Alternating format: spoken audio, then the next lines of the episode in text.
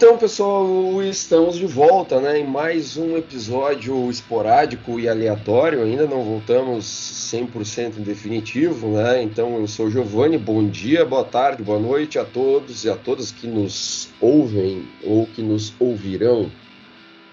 É, eu sou o Luiz e assim como o Giovanni, nós ainda estamos cansados, então não sabemos como é que vai ser o andamento das coisas da, na sequência gente vai fazendo, né? Como a gente já falou, assim, agora não tem mais, é, é não tem mais edição. A gente está abandonando até o roteiro. Esse vai ser um programa completamente no improviso. Nós vamos deixar, inclusive, que o intangível nos guie. Né? É um punks cansados e aposentados, né? A gente se aposentou dessa função de podcast, aí se encontra assim aleatoriamente e vê o que, que dá, né? Então é nesse sentido. Né? Isso. Como, como, se a gente, como se a gente, por exemplo, aqueles velhos que estão que se, conseguiram se aposentar, que é meu sonho. Meu sonho é velho, eu, eu, acho que eu já sou, assim, até porque eu já nasci meio velho. Mas uh, eu queria ser velho o suficiente para poder estar tá aposentado e estar tá morando no litoral para jogar bocha. Tá? Então Exatamente. é mais ou menos como se o Luiz e eu nós nos encontrássemos na praia aleatoriamente naquela quadra, se eu se é que se pode chamar assim de, de bot, e aí a gente, pô, vamos jogar, vamos jogar bot agora? Vamos. Daí é assim que a gente está conduzindo o podcast a é, partir e, de agora. E se a gente estiver muito cansado, a gente joga dama daí, né? Assim, né? Isso, também é uma boa. Né? Na, na, é na praça, assim, aqueles tem aquelas mesas com tabuleiro de dama lá, assim, incrustado na mesa mesmo, e sai. Pega umas, pega umas tampinhas de de água, de cerveja e sai jogando, né? Entendeu? Se a gente se encontrar, a gente joga. A mesma coisa aqui. É. Tá? Se não encontrar, Mas... fica sozinho comigo mesmo, deu. Também, também. Velho mesmo, né? É.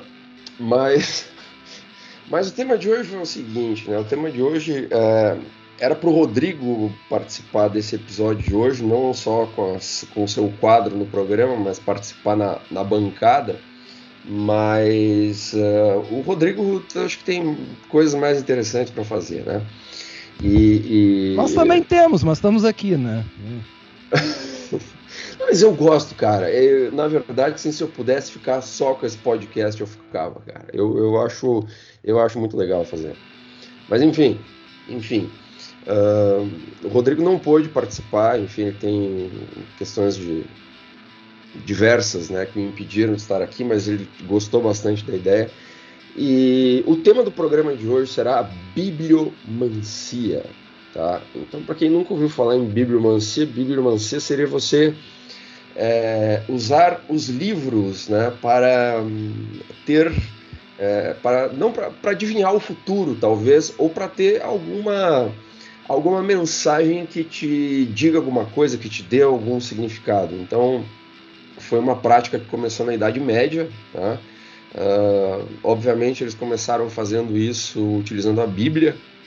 Tem muita gente que faz isso, abre a Bíblia de forma aleatória e, e lê algum trecho da, da Bíblia para ter alguma palavra de, de conforto, enfim, de, né? e, e, foi, e se tornou bastante popular a partir da Idade Média. Existia inclusive um método que dizia que você tinha que jogar o livro, jogava o livro para o alto e daí onde ele caísse, né, aí você lia determinado trecho, lia determinada página. Como a gente gosta de livros, né, todos vocês aqui já sabem, a gente resolveu fazer esse programa baseado na bibliomancia. Então a gente separou alguns livros, a gente vai abrir esses livros de forma completamente aleatória e a gente vai discutir os trechos. Eu imagino, Luiz, que ou vai ser um programa muito legal, ou vai ser uma merda de programa, porque a gente pode abrir coisas que não tem nada a ver e a gente vai ficar meio também sem dizer, sem saber o que falar, né? É possível, mas vamos ver o que acontece. Pode ser as duas coisas ao mesmo tempo, inclusive. Pode ser as duas coisas ao mesmo tempo. Né? Uh, só para dar uma, né, dar uma mais uma, uma uma completada aqui nisso que eu tô falando, nisso que eu acabei de falar. Uh, a gente teve algumas uh, teve alguns casos assim por exemplo de personagens históricos importantes que se que recorriam à, biblio, à bibliomancia em momentos assim de, de indecisão uh, talvez um dos mais famosos foi Maomé II né Maomé II considerado que ganhou o título de o Conquistador que foi Uh, o primeiro, o primeiro é, é, sultão né, do Império Otomano que reivindicou o título de César de Roma. Ele queria, esse cara, sim, esse cara era tipo o cérebro do, do Pink, do cérebro, né? Ele literalmente queria dominar o mundo, né? E chegou perto, chegou bastante perto. Que foi o cara que foi o primeiro é, é, otomano, o primeiro muçulmano a, a, a conquistar Constantinopla. Né? Então ele terminou o Império Bizantino ele conquistou Constantinopla no ano de 1453, se não me falha a memória. Uh, ele transformou Constantinopla em Istambul, onde ele viveu até, até essa morte. Ele acabou, inclusive, é, também depois ele entrou em batalha com, com aquele cara que deu origem ao, ao Conde Drácula, né, o Vlad Dracul, né, lá da, da Romênia, que foi criado com ele, inclusive. Então, eu estou falando tudo isso porque tem uma série do Netflix que é bem legal, que, que mostra a história desse cara. Uh, e, e, o, e o Maomé II, ele, como no islamismo é, é, é proibido, é considerado um pecado e é proibido a adivinhação do futuro, tentar se adivinhar o futuro, mas fazer bibliomancia era permitido para você. Aí eles abriu o Alcorão e recebeu alguma mensagem que imagina um cara que viveu a vida inteira dele invadindo outros países, participando de batalhas, devia ter uma principalmente uma noite aí que o cara ficava com insônia, que o cara devia também estar tá preocupado com alguma coisa. Não existia Rivotril para o cara se emboletar e dormir. Né? Então ele precisava ter alguma coisa que o acalmasse, que desse uma resposta, né? não, não vinha. Então ele abria o seu livro sagrado, que no caso dele, como muçulmano, era o Alcorão, e se utilizava bastante dessa bibliomancia. Então foram os dois livros que, que mais foram utilizados para fazer essa questão da bibliomancia. Também algumas pessoas faziam é, bastante com é, aquele livro do I Ching, tá? É, que aí, aí no caso do Oriente, né? Então esse livro do I Ching é de entre 1000 a 750 anos antes de Cristo. É um livro complicadíssimo, né? Que mostra toda a filosofia oriental chinesa. É... O livro das mutações, né? O próprio, o próprio, ah, exatamente. Esse, esse subtítulo ele é autoexplicativo, né? É, é. E ele é complicado porque ele tem, ele tem um, um método. Até eu olhei numa livraria esses dias, um, um, um, britânico que traduziu e explicou esse livro das mutações. Aí eu fiquei é, é, folhando aleatoriamente o livro na, na, na, na, livraria, que foi na verdade. E achei muito complicado. Assim, tem um monte de coisa que daí cruza com isso, cruza com aquilo e por aí vai. Então, é, tem um, um, outro livro que, inclusive, naquele programa que a gente falou sobre ficção científica e, e realidade distópica com o nosso grande amigo Gustavo Cunha, o Gustavo falou desse autor, do, do, do Philip K. Dick, né, que é um autor famoso de, de ficção científica, que ele lançou um livro também chamado uh, O Homem do Castelo Alto, onde o personagem principal usava a bibliomancia para tomar suas decisões. Tá? E justamente ele usava é, o livro das mutações, né, que é a base do, do I Ching. Então, enfim. Uh, de qualquer maneira, Luiz, eu tomei uma decisão a partir de agora. É, todas as dúvidas que eu tiver na minha vida, eu vou recorrer à bibliomancia. Eu vou abrir algum livro, o que aparecer lá, o que a mensagem que os livros me mostrarem vai ser o que eu vou seguir. Não vou pensar. Né? Tive uma dúvida, abriu lá aleatoriamente o livro, vamos ver o que, que o livro diz e vou entregar a minha vida não aos astros, mas às letras, de alguém que certamente sabia mais, muito mais do que eu. Essa é uma boa frase. Vou entregar minha vida aos livros, né? Vou entregar minha vida aos livros. É, Se todo mundo letras. adotasse essa filosofia, o mundo seria bem melhor. O mundo melhoraria bastante. Claro, depende do livro, né? Também, né? Pega aquelas autoajuda chinelo lá. Pois é. Gringola. É, a gente, não, a gente não tá falando da chinelagem, né? A gente não tá falando dessas porra. A gente tá de... falando de livro, né? Autoajuda não é tá livro. falando de livro, exatamente. Mas vamos lá. Então, a gente separou alguns livros de forma aleatória, tanto o Luiz quanto eu. E a gente vai abrir agora, vamos ler um trecho, né? Vamos abrir de forma aleatória, vocês vão, vocês vão escutar o folhear do livro, né? Ó. E aí, cada um lê uma, uma, um trecho do livro e vamos ver o que acontece. Como a gente falou, pode ser que os livros, que as letras estejam a nosso favor e queiram fazer um episódio interessante para vocês, e pode ser que não estejam a nosso favor e esse episódio vai ser uma merda. Então, é, independente do resultado desse episódio, a, os méritos ou a culpa não são nossos, são dos autores que escreveram esses livros. Perfeitamente, a gente se exime. Inclusive do, do, de um possível e improvável sucesso de, desse episódio, né? Claro, claro. Nada, nada é nossa. Agora, nada está nas nossas, nas nossas mãos, a não ser os livros. Somos, a, somos apenas mensageiros. Então, como diz aquela frase, não ataque o mensageiro, não culpe o mensageiro. É Quer começar, Luiz? Vai lá. Tá, vamos ver. Vou, não vou nem olhar o livro que eu vou pegar aqui. Deixa eu tá. ver. Peguei aqui o Amor de Mau Humor do Rui Castro. Uh, uma coletânea aqui, vamos ver aqui. Tá, vai aqui mesmo. Vamos ver. Uh, deixa eu ver aqui. Uma frase aqui, deixa eu ver. Uh, é ridículo pensar que se pode passar uma vida inteira com uma única pessoa. Três maridos são o que eu chamaria de um número ideal. Essa é uma frase da Clary Lucy. Não sei como é que se fala isso, mas enfim, essa é a frase. O, quer que eu pegue uma frase maior, assim, um trecho maior, assim? Ou... Eu acho que isso já tem, já tem coisa pra gente pra, pra ficar falando mais cinco horas sobre isso aí, né? Então, o que, que me diz é, dessa frase, Giovanni? É uma, é uma personagem que defende a poligamia. Né? Ou quer dizer, não a poligamia necessariamente, que defende. A trigamia.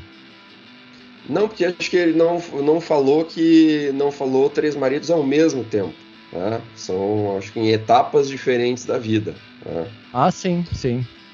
E aí é algo realmente interessante, né? Se a gente for analisar se a gente pegar, por exemplo, principalmente o modelo cristão, católico, não sei o que, que diz que até a morte você pare, né? E, e, a gente analisar a quantidade de, por exemplo, sei lá, de pessoas que são felizes no casamento ou que são infelizes, ou se é se é razoável pensar nisso, você ficar com uma mesma pessoa até que a morte o separe, ou se não é razoável, tá? acho que é uma boa é uma boa questão. Agora, lembrando disso, tem aquela música do Raul Seixas, né? O Medo da Chuva, onde ele fala disso aí, né? Com umas pedras que, é, que, que, ficam na praia, né? Então, que ele perdeu que o medo da chuva. nesse mundo é feliz tendo amado uma vez, né? Um negócio assim. Exatamente, isso, isso, perfeito. É, ninguém nesse mundo é feliz tendo amado uma vez e que, e que isso não, como é que é não posso entender tanta gente aceitando a mentira de que. Os sonhos de fazem aquilo que o padre falou, né? Isso, então o Raul. Eu jurei um meu amor, que... eu traí a mim mesmo, hoje eu sei que. Eh, que ninguém nesse mundo é feliz tendo amado uma vez. Sabe? Tendo amado uma vez. É. Faz um tempão que eu não ouço essa música, mas agora veio a letra. Pois é, e é uma das músicas que eu mais gosto do Raul e eu esqueci a letra. Pra você ver como é que é. Sim, sim. Eu tenho, acho que eu tenho inclusive gravação tua tocando essa música. Eu tenho registros aí. Pode ter. Né, daquelas gravações diretamente dos estúdios Robert Johnson, acho que tem essa gravação aí. Tem, tem. Talvez tenha sido a última vez que eu ouvi essa música, inclusive. Oi?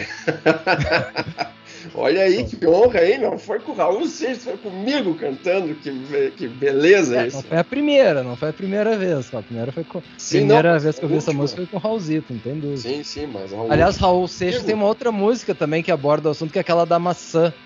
Né? Isso. Aham. Né?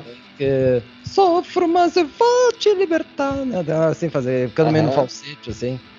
Né? É, e que ele, que ele fala de uma, de uma questão assim, de desapego, né? Que o amor seria justamente. Amor só dura em liberdade, o ciúme é só vaidade. Sofro, mas eu é. vou te libertar.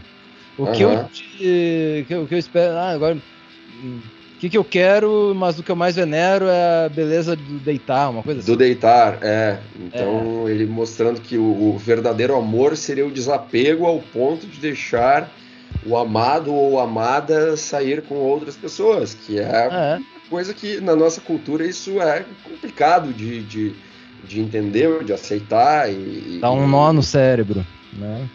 É. Agora, acho que, não sei, eu acho que não, não tem receita de bolo aí, acho que tem gente que é feliz é, com relacionamento longo e único, talvez, Uh, como deve, como tem gente que é feliz fazendo a, como é que é, fazendo a, a, a, a fila andar, né?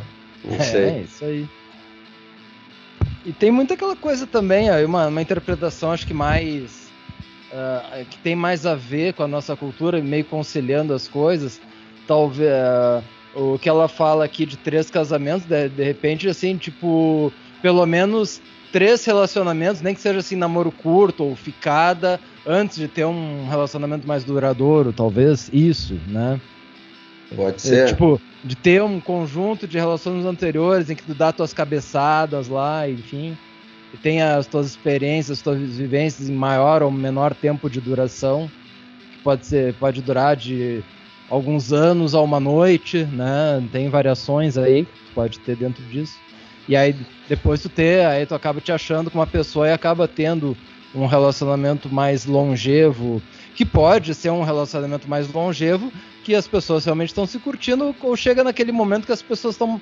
Uh, tem, tem um apego, mas ao mesmo tempo já começa a meio que se aturar, entendeu? E vão levando uhum. dessa forma, né? Tem, tem, tem variações Sim. aí. Tu, tu, tu, acaba achando mecanismos, as, as coisas vão se transformando e tu acaba achando mecanismos um, no sentido de levar adiante a coisa, né? Não sei. Tem, bom, tem variações. Eu eu assim, né? Sim, sim. Eu, eu sou tipo aquelas aves, acho que é, tem um determinado tipo de pinguim ou de gaivota, se não me engano, que só tem um parceiro, uma parceira ao longo da vida, assim. Eu sou meio parecido com isso, porque eu tenho um relacionamento com a minha, com a minha esposa que é muito, muito, muito, muito longo, assim, que né, eu sou bastante feliz nesse, nesse relacionamento longuíssimo, assim, né? Tu já Espero tinha um relacionamento longo, longo quando a gente se conheceu na faculdade, né? Então, Exatamente. quase 30 é. anos, né? Sim, com a minha. Com, e é, na época era minha namorada, que hoje é minha esposa. Então, o negócio é. Eu sou uma criatura realmente, eu sou um, um pinguim desses aí. Um, um é, a gente assim. entrou na faculdade é, em, sei lá, no meio de 95 e já tava, já tinha. Não, não, não fale as datas, não fale as datas, ah, não, isso mostra quanto é, eu já é falei velho, quase 30 né? anos, então dá na mesma. É, tá. E já mas, não tava enfim, em início de relacionamento, né? É. Mas... mas. É, tava início, tava início. É, eu mas... já sou bem mais jovem, eu tô só 17 uh, com a minha atual, assim, né? Eu sou um cara mais. Só 17. É, mais inexperiente. Vou, vou, vou, você é, você é um sujeito inexperiente, você é um sujeito né, que, que... Eu ainda literalmente não atingi a maioridade do relacionamento. Né? Não atingi a maioridade. É. Mas enfim, para fechar este livro, esta, né, essa, essa pílula de sabedoria aí trazida pelo conto do, do Rui Castro, né? Uh, não tem receita de bolo, né? Coisa que, que hoje, se a gente olhar aí nessas, nesse lixo que a humanidade criou dessas mídias sociais, eles ficam nos empurrando receita de bolo, né? Que o cara tem que ser isso, tem que ser aquilo, que tem que aquilo, que babá, babá, babá. E aí não tem. Então tem, tem gente que é feliz com vários relacionamentos curtos, tem gente que é feliz com relacionamento longo, tem gente que é feliz sem relacionamento nenhum, e tem gente que é infeliz em qualquer situação também, né? Então não. Tem gente que tem três casamentos e não amou ninguém, então tá tudo certo, né? é. E aí vai, né? Mas beleza, vamos lá. Agora é minha vez. Vai lá. Então, deixa eu ver o que, que eu vou pegar. Eu vou ir pro, pro russo. Depois que a gente meio que assumiu que acredita no amor, agora vai o Giovanni pegar aí um, um russo, que eu acho que deve ser o. Imagino que seja Dostoiévski, né? Isso. Irmãos Karamazov, tá? Um livro de 1880, né? Então vamos lá, vamos folhear aqui. Olha, olha só, hoje, ó, viu as coisas hoje, os livros, hoje as letras e os astros estão falando de amor. Ó. Meus irmãos, o amor é um mestre, mas é preciso saber conquistá-lo, pois dificilmente ele é conquistado à custa de grandes esforços. É preciso amar, de fato, não por um momento, mas até o fim. Qualquer um é capaz de amar ao acaso. Meu jovem irmão. Tá, terminou aqui. Terminou aqui, ó. Vou repetir. Ah. Meus irmãos, o amor é um mestre, mas é preciso saber conquistá-lo, pois dificilmente ele é conquistado. A custa, uh, ele é conquistado. A custa de grandes esforços é preciso amar, de fato, não por um momento, mas até o fim. Que baita trecho, hein? Que baita trecho. É. Então, que e aí corrobora talvez assim né com, com isso que o Rui Castro com o, teu, o trecho que essa, que essa personagem do Rui Castro falou que eu acho que realmente é um esforço né cara é um esforço se a gente se a gente pensar assim algo né no, no em, para qualquer tipo de relacionamento. Agora não, não, não, estamos mais falando só de, de relacionamentos, por exemplo, amorosos ou, ou, ou conjugais, por exemplo, mas qualquer tipo de relacionamento, qualquer tipo de amor, desde uma amizade, por exemplo, é preciso ter esforço, acho que, de, de todas as partes, né? Se tu nunca mais falar com teu amigo, o cara vai te esquecer, né? As é. pessoas vão Eu se diria... afastando eu diria que é uma construção, né? Amor Pode é uma ser. Construção. Pode ser também, né?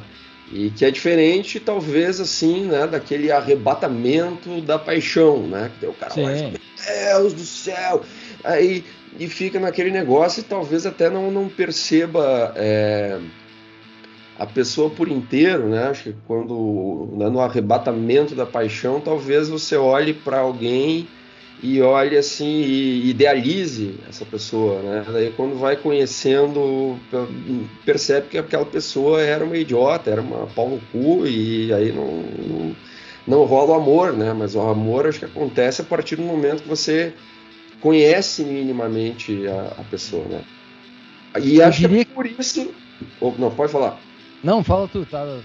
Tá, tá, tá. Me veio uma epifania, uma epifania agora, uma epifania que eu acho que, sim, modestamente, é quase brilhante, assim. Acho que é por isso que o casamento dos artistas dura tão pouco, né? Porque eles vão no, na, naquele negócio, eles conhecem o cara, a, pessoa, a, a mina, sei lá, na, na, na balada do Projac, né? Aí eles ficam completamente enlouquecidos, né? Aí, assim, dá dois dias depois eles já casam, né? Porque eles acham que deve ser um um, um amor para a vida toda, né? Porque sabe como é que é o artista, né? Entra naqueles delírios criativos, não sei o quê. E dois dias depois os caras estão casados e duas semanas depois eles já descasaram. Né? Ah, e o detalhe, não é só o casamento, é um casamento com visibilidade midiática, de coisas que eles próprios postam sobre si, de coisas que uh, outras pessoas, fotógrafos, paparazzi, repórteres de, enfim, nem dá para chamar de jornalismo, mas enfim, que fica ali, quer dizer, não é só a relação apaixonite ali. Se fosse só entre eles dois, por si só seria algo fervoroso, mas Sim, tem ainda tem esse razão. ingrediente adicional da visibilidade midiática. Tu, né? tem, tu, tu, tem razão, tu tem razão. Quem sou eu para julgar a, a, paixão do momento daquelas duas pessoas? Mas aí eles, eles sempre casam com como sendo um evento midiático. E agora que você falou disso, eu me lembrei talvez do mais famoso caso desse, e inclusive do mais ridículo, na minha opinião, que foi o casamento que ainda na década de 90, eu acho. Acho que eu sei. Casamento de Roberto Justus e Adriane Galisteu. Ah, sim. Que aí eles se conheceram e um mês depois eles estavam dando muitas entrevistas na TV e eles um mês depois que eles se conheceram eles anunciaram o casamento. E eu lembro do Roberto Justus com toda aquela né, aquela certeza que ele tem de todas as coisas, ele é um homem de muitas certezas e nenhuma dúvida, né? Ele é, por isso assim, que ele é um assim, vencedor, né? Por isso que ele é um vencedor, exatamente. Por isso que ele é um vencedor e não, né? e, e nunca poderá, Roberto Justus nunca poderá entrar na nossa fraternidade, porque Roberto Justus é um alguém, né? Muito grande, até porque ele tem 1,90m e tem uma, e uma cabeça que deve ter mais ou menos uns 2 metros de diâmetro. Então ele não pode ser um ninguém. É, um cara que, um, um, cara que quer ser um vencedor, um cara que é um alguém, ele não pode titubear, né? Um... É, exatamente, coisa que o Roberto Justus nunca fez na vida. Então ele disse assim, ah, eu lembro até hoje, assim, ele falando, a gente percebeu a troca de energia na hora e a gente percebeu que era algo único que era algo especial, então para que perder tempo? Olha só. É, é uma né? questão cósmica, energética, né? É, e aí eles casaram na época, e assim, com grande cobertura na época, que era uma revista muito famosa, mas que hoje ninguém dá mais bola, felizmente, que é a revista Caras, né? A revista Ainda Caras. Existe? Quando. Não sei, não faço ideia. Talvez na é, internet. Eu lembro, eu lembro que da revista Bundas, né? Que a Bundas falavam, eu lembro. Bundas não tem é, que, que, você tem os, os, exemplares até hoje, né? Que até eu tenho eles, todas eles, as bundas, é. é. Eles diziam que quem aparecia, quem, quem mostrava, como é que é? Quem mostrava bunda na caras não mostrava cara na bundas, né? É, isso aí, é, é. Mas enfim, a revista Caras dedicou um, uma edição inteira, um exemplar quase inteiro para o casamento do Roberto Justus e da Adriane Galisteu. E aí eu lembro também outro grande ícone desse universo maravilhoso, né? A Mauri Júnior. A Mauri Júnior é outro cara sensacional, né? A Mauri Júnior cobrindo o casamento, cobrindo a cerimônia. E aí a Mauri Júnior percebeu que os cantos da, da, do lugar onde a cerimônia estava sendo realizada estavam cheias de jarros com sal grosso. Aí ele foi perguntar isso, aí a Adriane Galisteu disse que era para afastar a inveja, porque o relacionamento deles era tão fantástico, o amor era tão fantástico, o Roberto Justus era um homem tão sensacional, tão magnífico, tão perfeito, né? É, ela também tão magnífica, tão perfeita que atraía muito olho gordo. E aí eles encheram de grandes jarros cheios de sal grosso até a boca para evitar o mal olhado. Resultado: o casamento durou seis meses, se eu não me engano. Segundo ela, depois né, no seu, nas suas, que eu não sei se ela escreveu um livro de memórias ou, ou isso foi, mas enfim, eu ouvi uma entrevista dela dizendo por que, que ela se separou do Roberto Justus. Ela falou que o primeiro desencanto foi é, de manhã cedo que ele, ele usava chapinha para alisar os cabelos, ele fazia escova todas as manhãs e ele demorava mais tempo no banheiro penteando seus cabelos do que ela. E aí, é, é, e quando eles tiveram que, que dividir o secador de cabelo, a chapinha, é, os, os, cosméticos e não sei o que, ela se desencantou com ele e aí o amor acabou. Ele não moveu um processo contra ele também por causa disso, de certo? Não, não, não. Acho que eles terminaram de forma, de forma amigável. A culpa deve ter então... sido do sal grosso, ou que foi pouco, ou que era de má qualidade, assim. Provavelmente foi Pode isso. ser, Pode é, ser. Mas eu lembrei mas... quando tu falou do, do, do, Roberto, quando tu falou de um casamento assim rumoroso no final dos anos 90. Na verdade, eu lembrei de outro, que é um dos tantos casamentos do Fábio Júnior, que no caso foi com aquela Patrícia de Sabriti. Né? Um casa... Sabri. Sim, aquela Sabri, é, tá, enfim. Exa, tá. atriz da Globo. Tá, Isso tá. aí, uma, que, era, que era mais ou menos a nossa idade, assim. Né? Uhum. Que acho que uh, se conheceram e, uh, assim, alguns dias depois se casaram e o casamento durou um mês, né? Uhum. Uhum. Eu, é, o, Fábio, o Fábio Júnior é um que devia ter lido Dostoiévski, né? E, e, essa é uma frase que vai para você, Fábio Júnior. Fábio Júnior, que inclusive é nosso ouvinte, né? Então, só, o se amor é um mestre. Ouvindo, viu, Fábio? Se tu estiver nos ouvindo nesse exato momento aí, essa é pra ti. É, não, ele certamente estará ouvindo. Então, Fábio, ó, vou repetir. O amor é um mestre, mas é preciso saber conquistá-lo, pois dificilmente ele é conquistado. Mesmo por, por um homem tão é, é, é galanteador, tão é, irresistível, tão irresistível quanto o Fábio Júnior. Tá? É. Por mais que, que seja o Fábio Júnior, ele não consegue conquistar o amor. Né? Ele, precisa, ele precisa buscar. Né? O amor não é conquistado. Né? É, a custa de grandes esforços é que você consegue realmente amar, segundo esse trecho do Dostoiévski. Então, Fábio Júnior, escute, nos escute, Fábio Júnior, mas não, ou melhor, não nos escute porque nós não somos ninguém, mas Dostoiévski foi um alguém. Ah, Fica a dica para ti, Fábio Júnior. Luiz, tua só, vez, vai lá. Só complementando um pouco, eu vou pegar um livro aqui. Uh, uh, fiquei pensando sobre. Tu falou na revista Caras, que eu nem lembrava mais. Uh, fico pensando qual o sentido de tu ter uma revista Caras hoje com a internet e redes sociais, né? Os próprios artistas divulgando no, nos seus Instagrams, as suas rotinas. Nenhum, qual seria o, o sentido nenhum, de uma revista Caras, né? O cara quer lançar um empreendimento, uma revista tipo Caras. É, eu acho que a revista Caras deve ter, deve estar em sérios problemas, inclusive, porque né, com Deve estar só na internet. É, e olha lá. É. Bom, agora é minha vez aqui. Agora eu vou olhar o livro que eu vou pegar. Tentar sair um pouco do amor. Vou pegar esse aqui, Medo e Delírio em Las Vegas. Né? Vou abrir uma página aleatória. E se tiver aqui algo sobre amor, é porque realmente é o destino dessa edição. Fala, né? fala o autor antes, uh, Luiz, por favor. Ah, o Hunter Thompson. Medo e Delírio Hunter em Las Vegas. Hunter né? Thompson.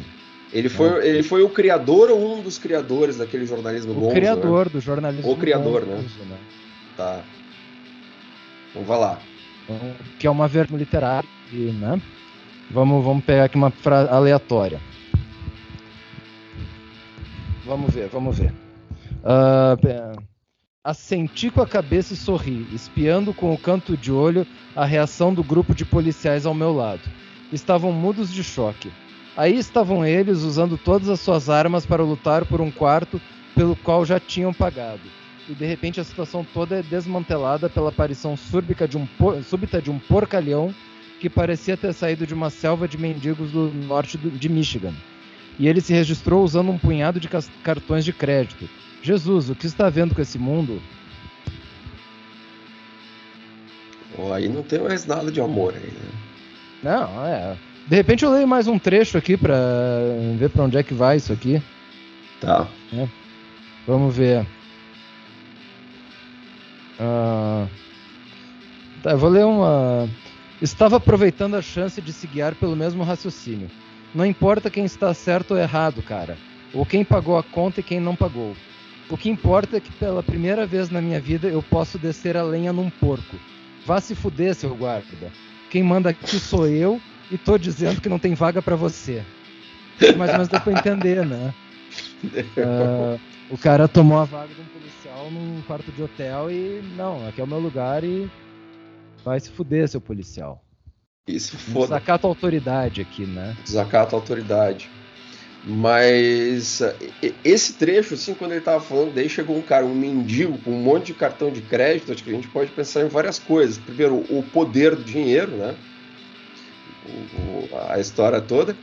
E, e agora, nesse, nesse segundo trecho, realmente o valor da, da liberdade, né? que talvez ela possa, para alguns, o, o, ter dinheiro talvez signifique ter liberdade, ou para outros o dinheiro não tem nada a ver com liberdade, mas acho que liberdade é um valor muito interessante e, e refletindo melhor, assim, para mim, é, eu gostaria, por exemplo, de Uh, se eu fosse pensar assim, ter assim mais dinheiro, eu gostaria de ter mais dinheiro para ter mais liberdade. É. E essa liberdade passa por uma subversão das próprias hierarquias também. Né? No caso. É, é, sim, sim.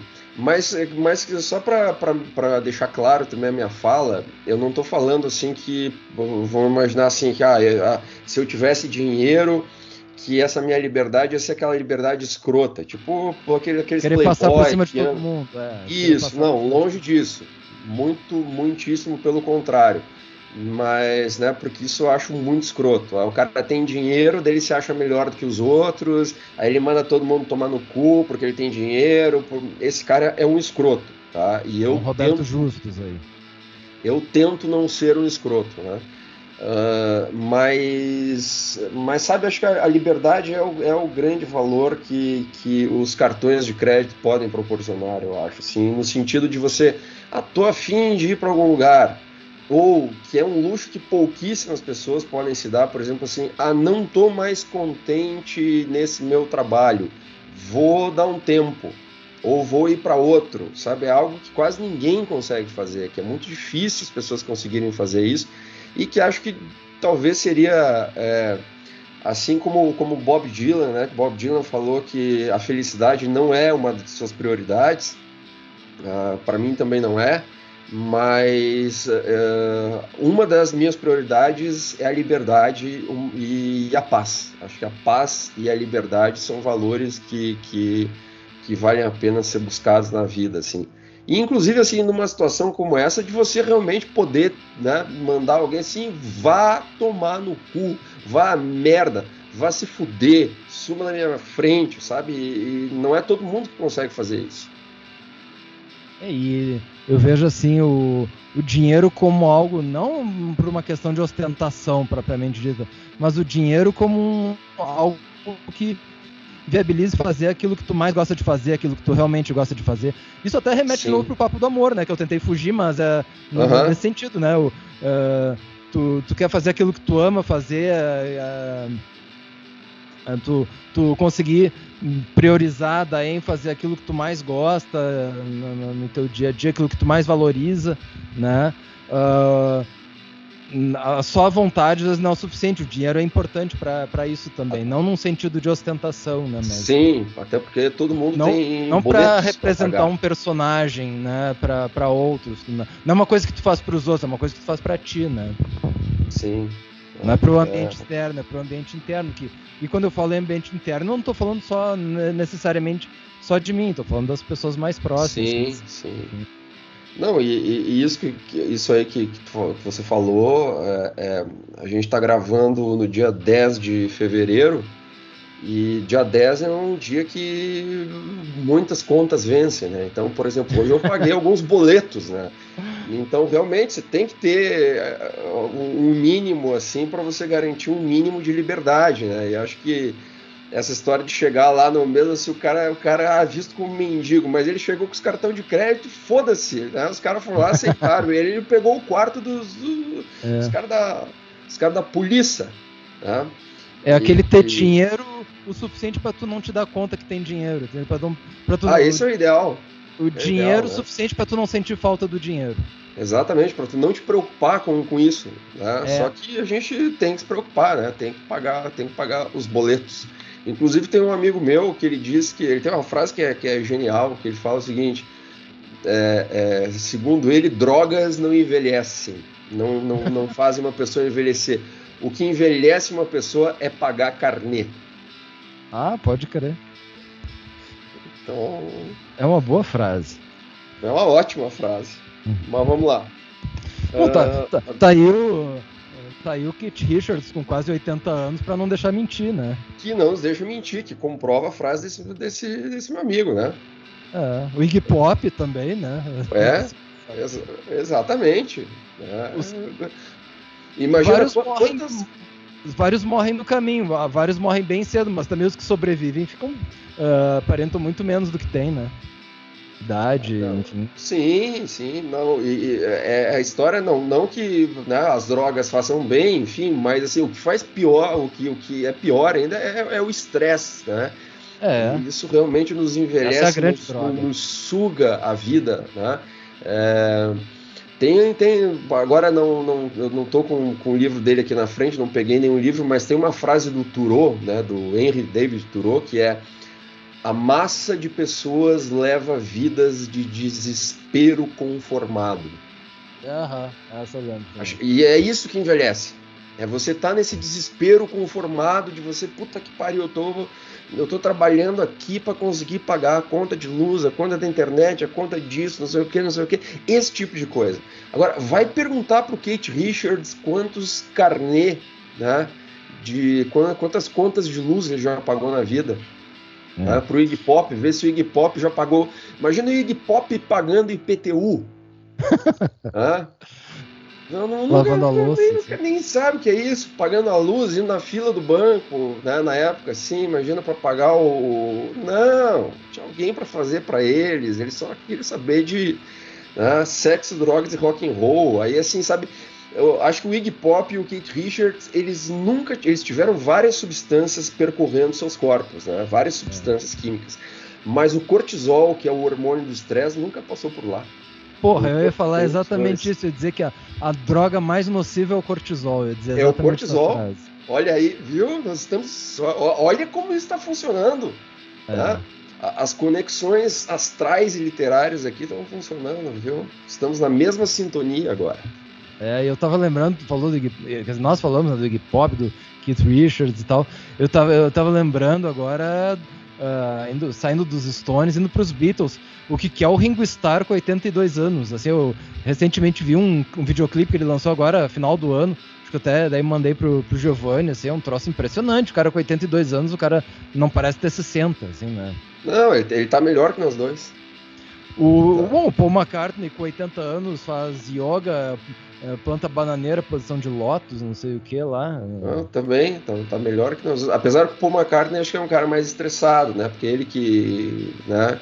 Ele que, que coordenava tudo, mas o Ringo com aquele peace and love, peace and love, paz e amor dele que ele ficou a vida inteira, não, não tá muito aí. Tá? Deixa o talento para os outros três lá, John, Paul e George, eles que compõem, eu fico aqui tocando minha bateria, curtindo a vida. E... Cara, mas assim, se você me permite falar assim, eu, eu sempre tive a impressão que você foi um cara, você é um cara que leva a vida assim mais leve, assim, ao contrário de mim, que sou um cara completamente ansioso, é, bababá, bababá, bababá, e, e, e que acho que assim, estou sempre carregando. Eu sou, a, a, gente, a gente já falou aqui no programa quando tava o Sergei né, do, do Sísifo, daquele, daquele mito do cara que fica empurrando a, a, pedra, a pedra, daí quando a pedra chega lá no topo da montanha, ela desce de novo e ele foi condenado à eternidade né, para isso aí. Uh, o Sergei e eu tínhamos a impressão que nós éramos um tanto quanto o Sísifo, assim. Já você, eu acho que você me parece levar assim as coisas assim, talvez assim, a impressão que você sempre me deu é que você leva uma vida mais leve e que isso eu acho um, uma característica de grande sabedoria. Você poderia é, escrever mas... um livro de autoajuda sobre isso. Pode ser, mas a leveza em alguns momentos pede para tu dar certas estocadas até para tu uh, não ficar guardando coisas, né? Então uh, tem um, um quê de leveza aparente aí, né? Ah, tá, tá, tá. Pode ser, né? Pode ser. É, não, Mas vamos lá. Não, não, dá pra ficar guardando muito, assim. Vezes, tem certos momentos que tu tem que dar aquelas estocadas pontuais para descarregar ali e não ficar guardando. Né? Tá, tá. Se depois de velho você, você se tornou então um, um sujeito né, organizado, você se tornou um capitalista depois de velho, né? Quando você era. Quando você estava na universidade, você andava sempre com o mesmo tênis, com a mesma calça, dormia em qualquer lugar, agora você virou um. Né? Um, um sujeito. Não mudou muito? Não. Não. Então tá bom. Então tá bom. Continue assim. Continue assim, porque isso é, é um, é, um, é um elogio que estou fazendo à sua pessoa. Tá? Eu entendi, e... eu entendi. Beleza, vamos mudar o livro. Agora eu vou falar de um livro. Esse livro é uma pedra no meu sapato. E que pedra! Uma pedra gigante no é um meu sapato. Tijolo, né? É um tijolo no meu sapato, é um tijolo na minha vida que é um livro que eu já tentei ler algumas vezes, eu não consegui nunca terminar esse livro, eu não entendi chongas e assim, e aí eu fui, eu, eu fui tendo um ranço em relação a esse livro. Inclusive, o único sujeito que eu conheço que leu esse livro até o fim e entendeu foi o Rodrigo, o nosso Ninguém em Quatro, tá? Que é, é então uma Ulisses. observação aqui, Uh, tu tentou ler, retentou e aí ficou estressado. Eu não tentei, eu, eu não tentei aí tô tranquilo. Ah, olha aí, viu? Tá aí a diferença. E eu tenho aqui, comprei agora, sei lá, pela. É, comprei um exemplar novo, assim, faz, sei lá, alguns poucos anos, que tá aqui. E todo dia eu olho para ele, assim, é um livro que, sei lá, tem aqui, são mais de mil páginas, bem mais, é. mil e quase mil e duzentas páginas que é Ulisses, do James Joyce, considerado, acho que a obra-prima do James Joyce. É. E vamos e lá, vamos ver o que, que, que, o James Joyce nos fala. É, enquanto agora. tu procura, eu vou falar o seguinte: é aquele livro que, assim, e, a, a, o, o teu estresse, a tua angústia com esse livro vai terminar quando tu conseguir ler esse livro. Pois é. Que é o estágio pelo é um... qual o Rodrigo já passou, né? É um desafio para a vida toda, isso aqui. Então vamos lá. Eu acredito. Ó, vamos tipo, roletrando, roletrando, né? Ó, é, vamos lá, vamos lá, vamos lá. Roletrando é Hermes e Renato, assim, uma, é uma citação de Hermes e Renato, mas enfim.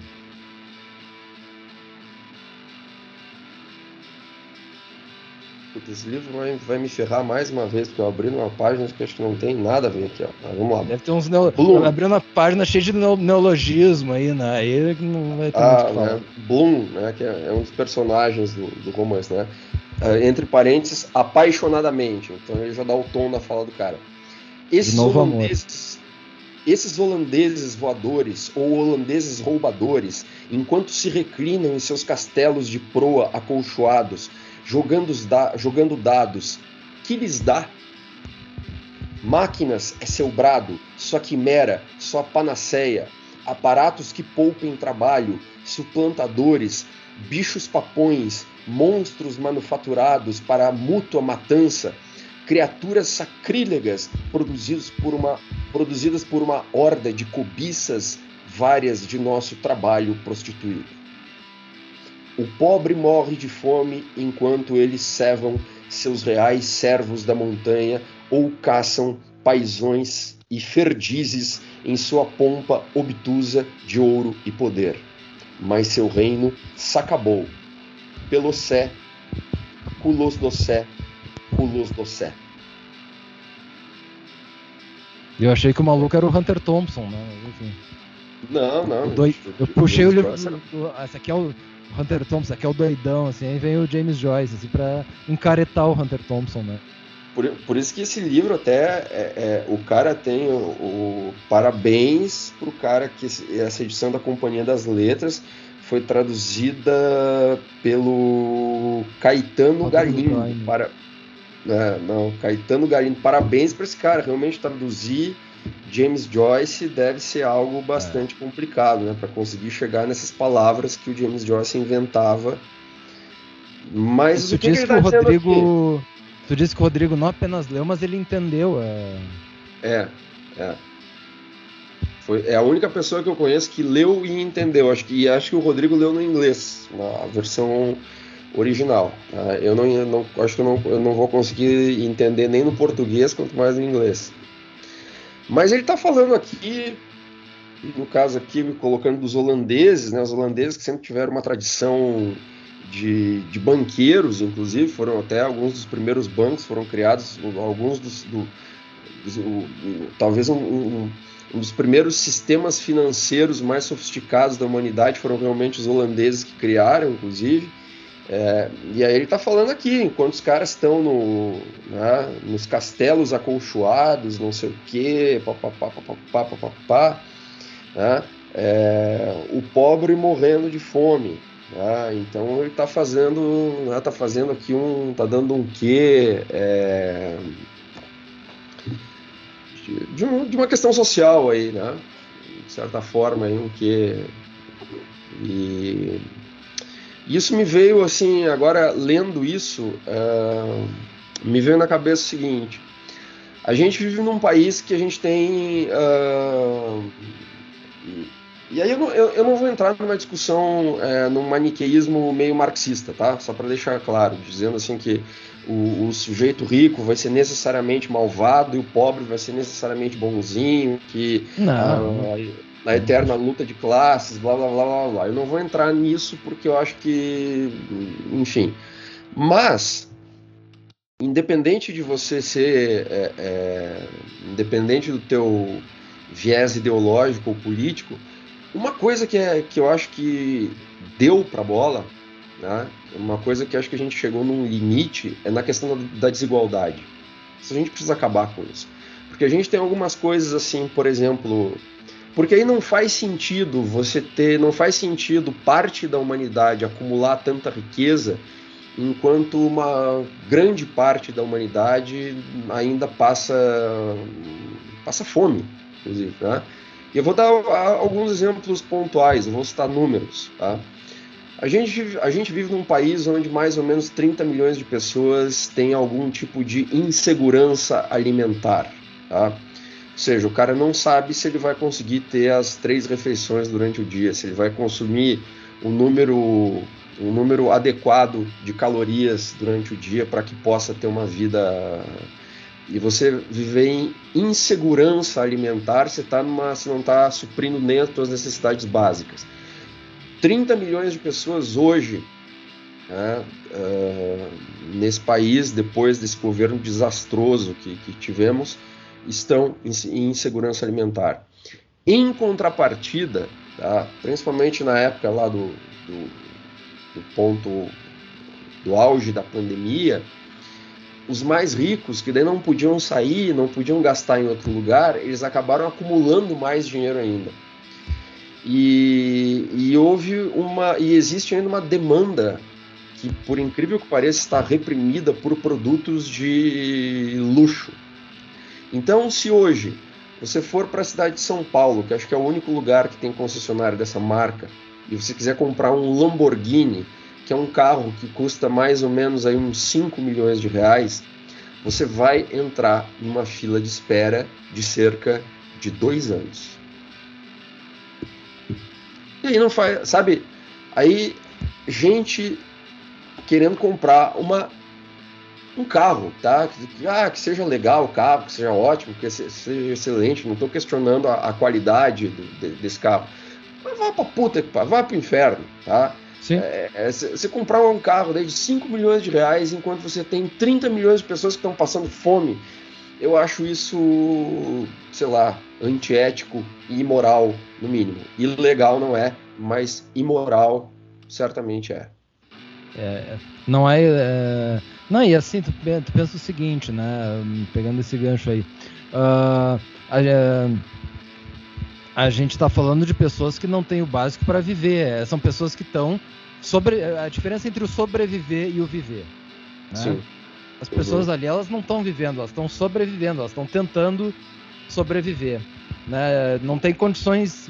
Aquilo que a gente estava falando agora há pouco, de ter uma condição financeira mínima para fazer o que tu gosta e não, e não te dar conta da falta de dinheiro. Aí nós estamos falando de viver, a pessoa está vivendo, né? Para além do, do sobreviver. Tem um monte de gente aí que não chegou nem nessa condição de possibilidade de viver, ela está apenas sobrevivendo ou tentando sobreviver. E dentre as. Né, tem uma, um contingente muito grande de pessoas que não tem essa possibilidade de viver. Né? E e daí, das pessoas que têm, uh, poucas vivem, ou dessas que têm condições de ver, outras têm, uh, têm empecilhos de toda sorte na sua vida. Inclusive, assim, eu, e aí eu falo.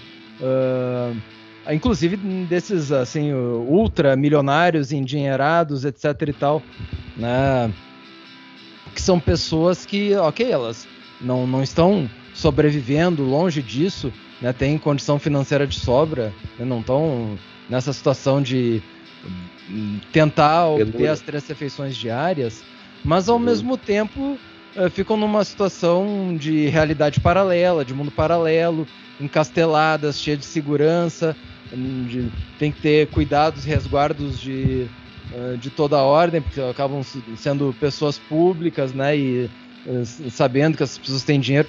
É, são pessoas que não sobrevivem, não é essa a questão, mas não sei até que ponto vivem também. É, então, mesmo o extremo oposto pode, pode ter uma situação de. Uh, dessa dificuldade aí, uma dificuldade autoimposta, na verdade, não é uma coisa.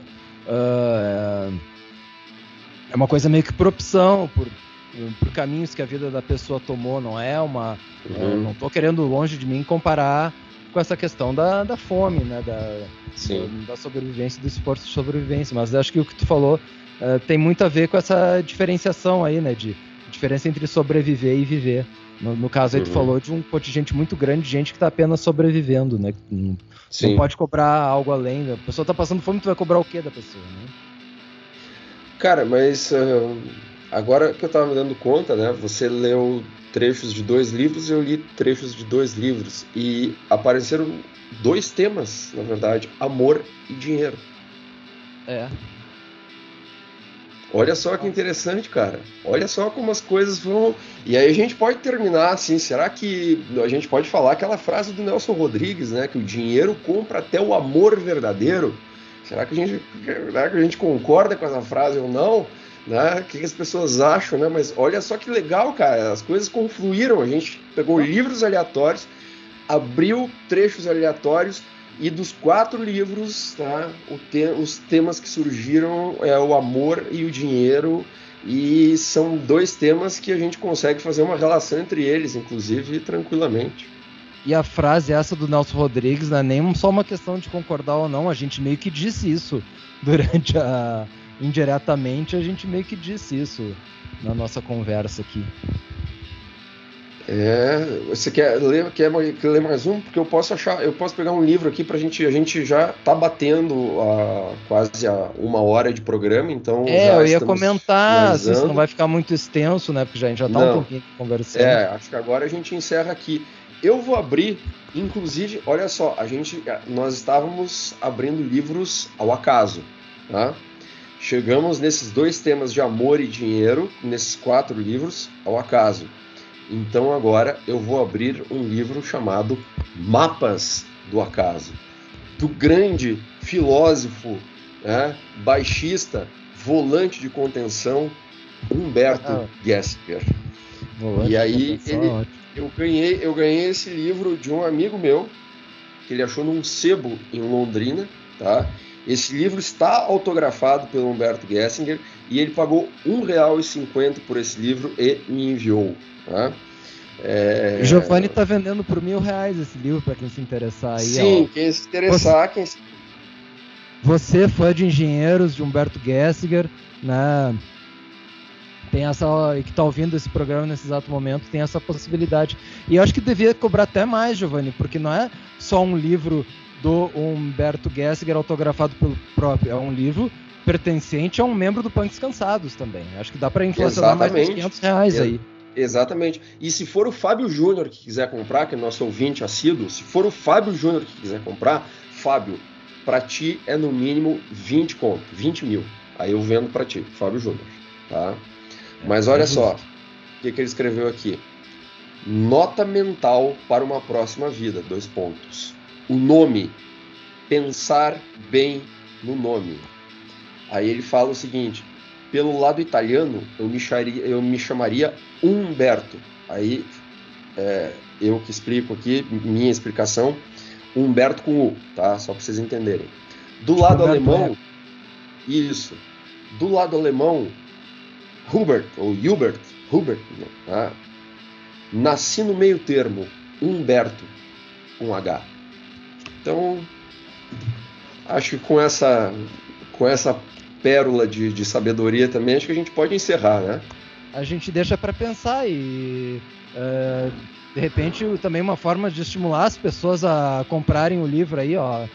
Esse livro contém essa frase, então acho que é um bom estímulo para você comprar o livro. É um bom estímulo. E se o Humberto, né, o Humberto com H, né, nosso querido Humberto Gessinger, que também é eventualmente nosso, nosso ouvinte, de vez em quando a gente sabe que ele escuta, né? É, gostaria, gostaria, gostaríamos muito de, de conversar com ele. Inclusive, a gente podia fazer um, um programa com os dois, né? com o Fábio Júnior e com o Humberto Gessinger, os dois falando sobre situações diversas. Esse programa aí deveria ser mediado pelo Guedes. Né? Então, tá aí uma próxima, quem sabe, né? quando a gente voltar em definitivo, teremos Fábio Júnior é, debatendo com Humberto Gessinger, tendo o nosso querido Guedes fazendo a mediação. Mas será que eles se rebaixariam à condição de ninguém e participar do nosso programa? se o Guedes pedir, acho que eles topam. É, acho que o Guedes tem essa autoridade, né? Tem. Uma celebridade, é uma tem o peso da internacionalização aí, acho que Exatamente, tem essa possibilidade. Né? Isso. Mas então é isso, Luiz, muito obrigado pela parceria de sempre, pessoal. Então, para todo mundo aí, bacana um aí, viu? E é, é uma coisa de se pensar de fazer outras edições nesse formato de é, livromancia, né? Bibliomancia. É livromancia, né? Pode ser a única coisa assim é que se a próxima edição que a gente fizer nesses moldes eh, acabar nos levando a falar sobre amor e dinheiro é um sinal de que esse formato não funciona, né? Mas isso saberemos na sequência. então, Ou são as nossas abraço, cabeças pessoal. pervertidas que só ficam pensando em amor e dinheiro mesmo, né? E daí já viu, né? Aí, aí, aí, qualquer livro que a gente pega aleatoriamente a gente acaba levando para esse lado. Tá Mas bom? enfim, deu, é deu, aí, Luiz, gente. deu, te despede, te despede. Agora eu vou te deixar, te despede. É, quando tu, quando eu tava, quando tu começou a falar, eu tava me despedindo nesse exato momento. Então é isso, gente. Tchau, falou. Falou, pessoal. Grande abraço. Tchau.